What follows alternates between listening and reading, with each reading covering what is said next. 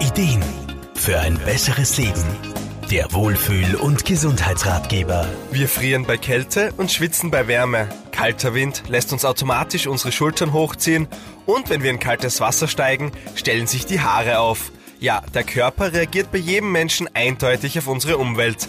Aber da gibt es dann noch die Menschen, die sich als wetterfühlig bezeichnen.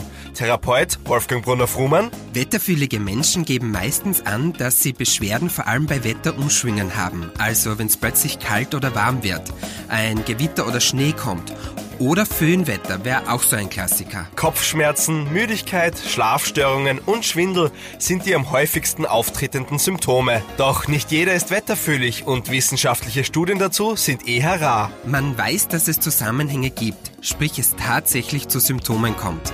Man weiß aber nicht warum.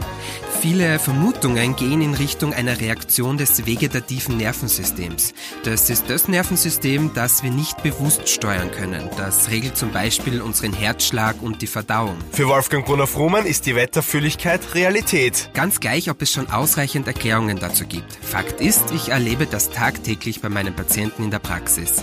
Interessant ist auch, dass viele Patienten es bei Narben merken.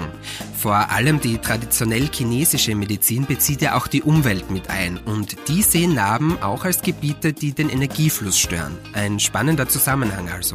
Bereits gut belegt ist, dass Patienten mit gewissen Erkrankungen auf Umweltveränderungen reagieren. Ja, Patienten mit Rheuma oder multipler Sklerose reagieren zum Beispiel oft stark auf Temperaturunterschiede.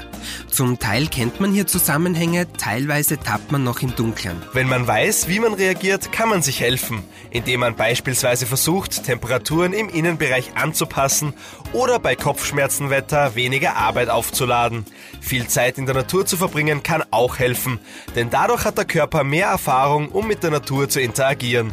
Markus Kropatsch, Serviceredaktion. Der Wohlfühl- und Gesundheitsratgeber wurde präsentiert von Soundlarge AT, das Tonstudio für Radiospots, Telefonschleifen und Jingles. Soundlarge geht ins Ohr. Jede Woche neu.